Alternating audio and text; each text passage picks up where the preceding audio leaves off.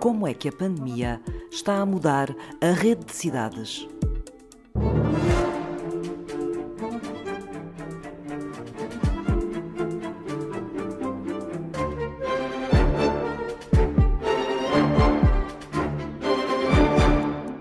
A rede urbana caracteriza-se por três coisas: pela concentração de pessoas, depois por uma fortíssima densidade de contactos.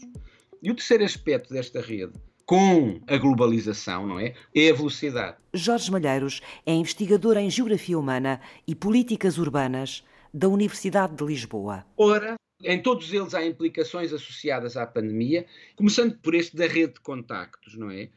A ligação das cidades por via da rede invisível é provavelmente um dos impactos desta crise. Este crescimento dos contactos no espaço virtual torna ainda mais fortes uma série de interrogações que nós já nos vinhamos colocando. Por exemplo, quem é que tem acesso a este espaço?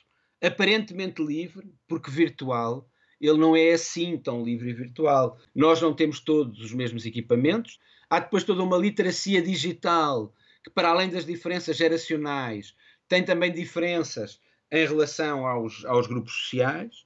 O espaço tem barreiras, para além das técnicas, não é? Do saber utilizar o computador, de saber utilizar os vários softwares, desde baixar as apps a conseguir utilizar todas as potencialidades que elas têm, até depois aquilo que as empresas que dominam este sistema de contactos podem colocar. Vai trazer uma dimensão nova das desigualdades, que é aquela que corresponde ao acesso e à utilização do espaço virtual de contactos. Essa rede invisível, como lhe chamou, das cidades crescendo, eh, impulsionada por esta crise, também não nos obriga a estarmos tão concentrados, tão uns em cima dos outros dentro da cidade. Podemos dispersar-nos mais pelo território. Tem toda a razão.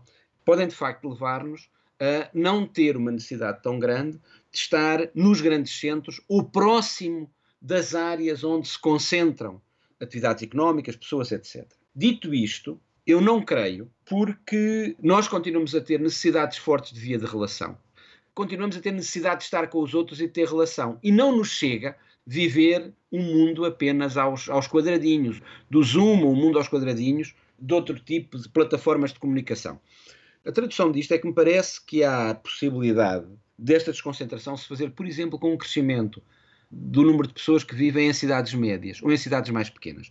Desde que as cidades médias consigam manter o atrativo fundamental para uh, que a relação, a vida de relação das pessoas possa manter, e por outro lado, que consigam oferecer também condições fundamentais para que o novo espaço de relações sociais à distância se concretize, isto é, para que, estando eu aqui, estando em Viseu ou estando em Moura, consiga, em qualquer dos casos, ter a minha relação mediada pelo espaço virtual com um acesso tão fácil, não é? Com um acesso igualmente fácil, diria eu. E a velocidade? O que é que vai acontecer à velocidade? Toda a lógica da comunicação live que fazem as televisões, mas também que nos chega por via da comunicação veiculada na internet, eu creio que vai tornar-se porventura ainda mais rápida, com mais simultaneidade de vários pontos onde a comunicação é recolhida, funcionarem como pontos de transmissão que chegam às várias pessoas.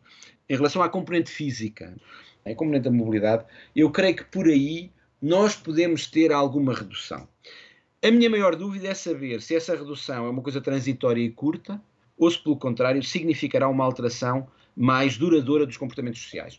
Parecemos habituar-nos um pouco a esta prática de estar em casa e ter sociabilizações à distância. Acabam por existir um conjunto de valores na sociedade que já vinham alertando para esta ideia de, uma sociedade pós-carbono que consumiria menos recursos e, portanto, seria menos veloz. A pandemia, de alguma forma, reforça, se nós quisermos, a possibilidade das pessoas aderirem a essa sociedade menos veloz. Podem usar, porventura, mais transportes públicos, estando garantido que não há contágio, mas, sobretudo, transportes individuais mais amigos do ambiente, não é? A ideia da, da bicicleta, porventura da trotinete, etc. E que são transportes mais lentos do que o automóvel, o comboio ou, ou, os outros transportes públicos, como o metro. Podemos vir a desacelerar nessa rede física que compõe a cidade, mas ao mesmo tempo aceleramos na rede invisível, no mundo virtual. Exatamente, é, é exatamente isso. Se no caso da velocidade ligada às locações físicas a tendência pode ser de uma redução maior. Por outro lado, a substituição das práticas que estavam associadas a uma deslocação física com muita velocidade por práticas que têm a ver com o contacto à distância, como isto que nós estamos a fazer, tenderão a ser mais frequentes e, porventura, aí com maior rapidez. Esta questão da, desaceleração vai eh, ao encontro dos nossos desejos de ter uma sociedade menos consumidora de recursos, menos predatória. Portanto, esta ideia de uma sociedade de transição para um modelo diferente. Agora, nós não podemos é ser forçados à inércia. Temos de encontrar nessa lógica do estar mais, ou de ser mais lentos, melhor qualidade de vida. Há um conjunto de ofertas em que as pessoas podem ficar na sua casa, não precisando deslocar muito, as empresas colocam as coisas na nossa casa e não o ter estas práticas rotineiras de deslocação, muitas vezes tensa, casa-trabalho no meio das filas de trânsito, ir ao centro comercial ou uh, ao supermercado à mesma hora que uma série de outras pessoas vão, estando depois na fila, etc. E, portanto, o jogo destas coisas pode nos permitir ter uma mobilidade mais lenta, mas uh, muito mais satisfatória, não é? Muito mais satisfatória que é o passear na cidade, o experimentar a cidade, o vivê-la, o encontrar-nos a pé com os nossos amigos. Eu acho que se acentua a chamada de atenção para uma reformulação da, da mobilidade e também uma alteração no planeamento urbano que permita que as várias partes da cidade consigam ter equipamentos e serviços que são essenciais às populações, isto é, que um zonamento que distribui determinadas funções seja rompida de modo a que a cidade se torne um espaço mais igualitário